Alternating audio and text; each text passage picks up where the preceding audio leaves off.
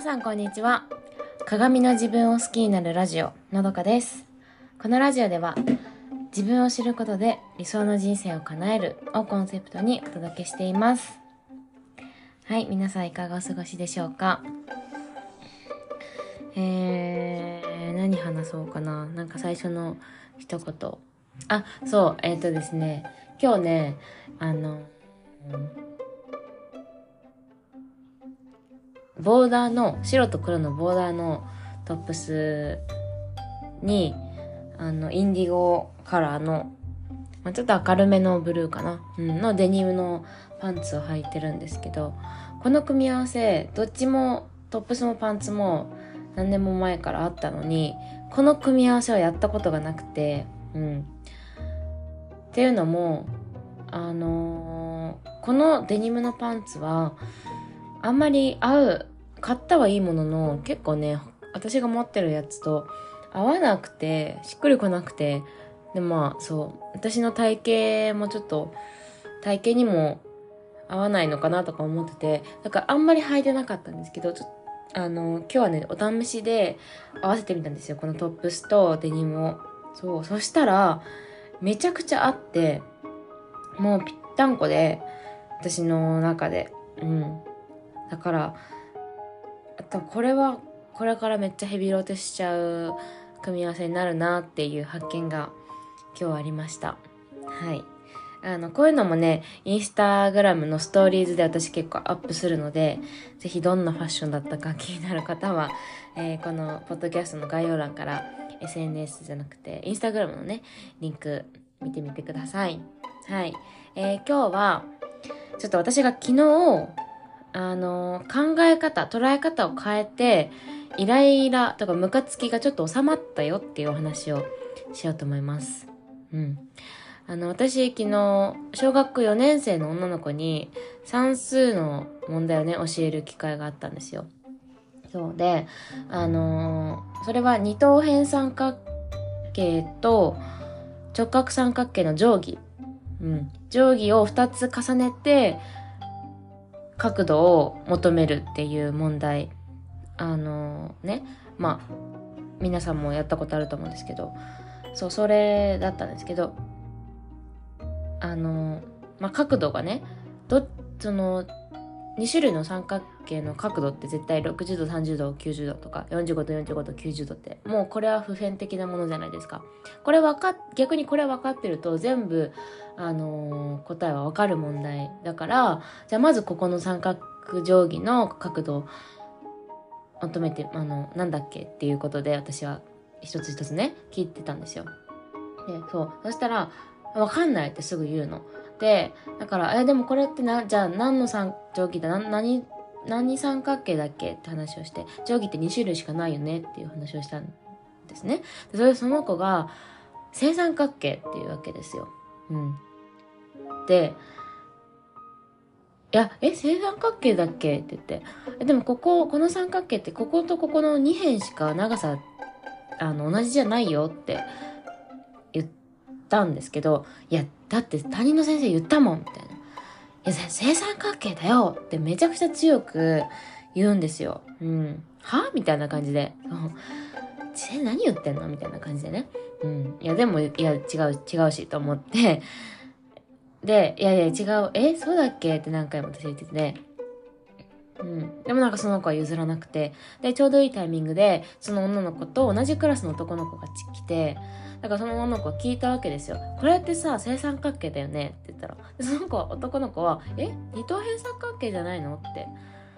で、そしたらその子はあっさり認めて、まあ黙って黙って、あ、あ、そうなんだ、みたいな感じで。そう。やっぱその、自分がね、その担任の先生、担任が同じだから、自分が聞いた話と同じことを聞いてる、そのね、クラスメートが言うんだったら、ああ、じゃあそれは本当だ、みたいな感じで、あの、静かになったんですけど、で、それで、また別の問題で、あの、今度その180度引く45度みたいな感じの、うん、そこを引いたら、この答えがわかるよっていう問題で、あの、私は問題、答えは言わないけど、自分の中でまあ、暗算をしておいて、答え、あ、こうだな、とかって。で、その子は考えるの待って、その子がな、で、答え出したんですよ。でこれでいいのって先生に、先生これでいいのって言うから、私が安全で出した答えと違かったんですよ。そうだから私は、あれ？あ、そうだ、これだっけ？って、違うくない？みたいなこと多分言ったのかな？うん。でそしたらその子すぐに消したんですよ。そのこと、あの答えをね。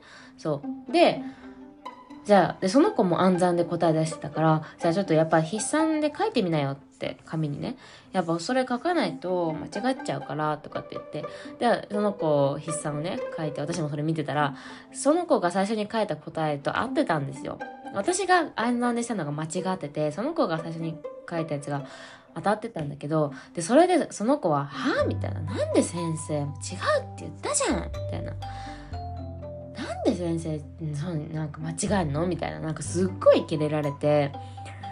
で、もうそれにすごい私はムカついて、そう。そんな怒んなくていいじゃんって思ったし、なんかその子って本当になんかそういう時に、その、本当に自分悪くないみたいな。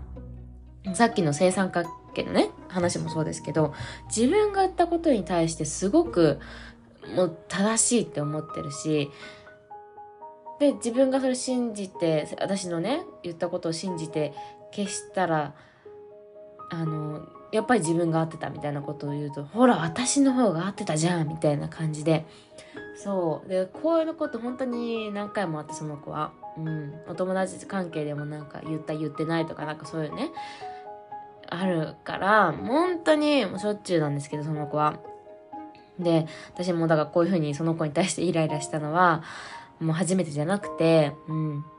だけど、ちょっとその、私もこうやって、ポッドキャストで、あの、自分の気持ちに向き合うとか、捉え方を変えたら、見え方も変わってくるって話をしてるから、あ、ちょっとこの子に対してのこのイライラ、ちょっと考えてみようかなと思って、考えてみたんですよ。そそしたら、あの、その子って、多分その人をめちゃくちゃイライラさせてるとか、ムカつかせる、ムカつかせているっていうことを、もう本当に全然気づいてないんじゃないかなって思って。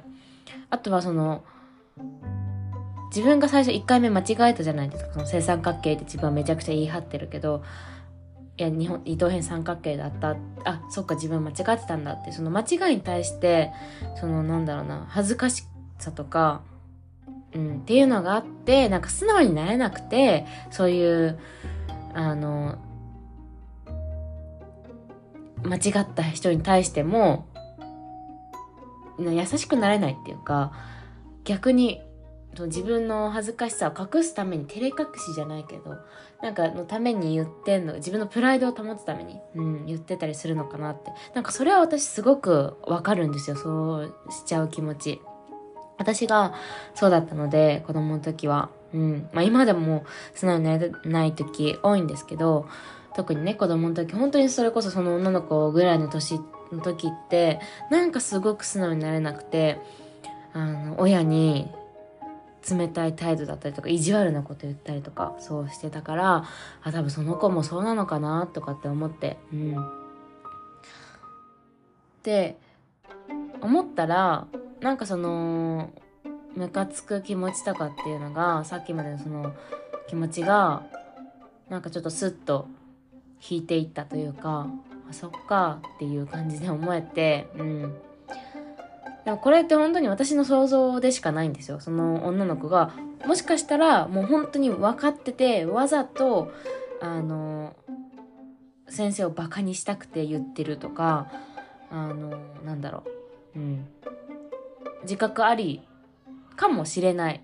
けど、それって全然わかんないし、確かめようがないけど、確かめる必要もないと思ってて、私は。うん。今のこの状況ではね。そう、わざわざ今のってさって聞く必要なくてこれって本当に私がそういう風に捉えることができれば考えることができたら私の中でのこのムカつきっていうのが収まるからもうそれだけでいいと思うんですよね。うん、でそこでね私がそのイライラとかムカつきをあらわにしてもうほん自分で考えなさいみたいな感じでななんでそういう風になんか逆ギレすんのみたいな。教えてあげてるのに。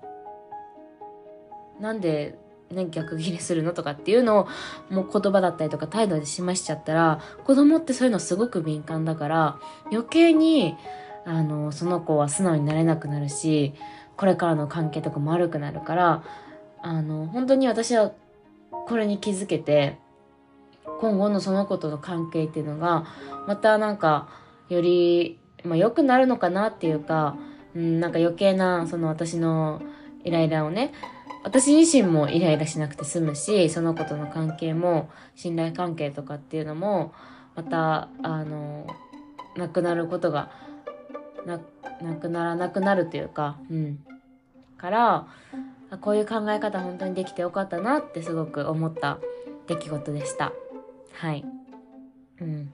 なんかやっぱり最初ムカつくのは絶対ムカつくんですよ。どんなことがあっても。絶対ムカつく。そのムカつくことは全然あのしょうがないと思うしいいと思うんですよ。やっぱり生きてる人間だし大人と子供だからといってイライラした大人は大人げないとか自分を責めることないと思うけどしそのやっぱちょっと余裕一旦ねその考えるっていうことができる余裕がある時じゃないとこうやって私みたいにあのちょ待てよって。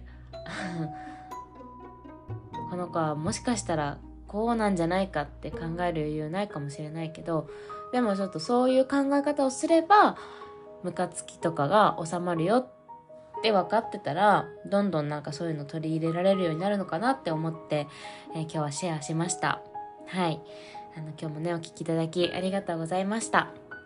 なんか昨日の配信が私撮るだけ撮ってアップするのを忘れてて今さっきアップしたのであの今日アップされたのが2回分になってると思うんですけど是非聞いてもらえたら嬉しいですはい、えー、それでは今日もとっても素敵な一日になりますように。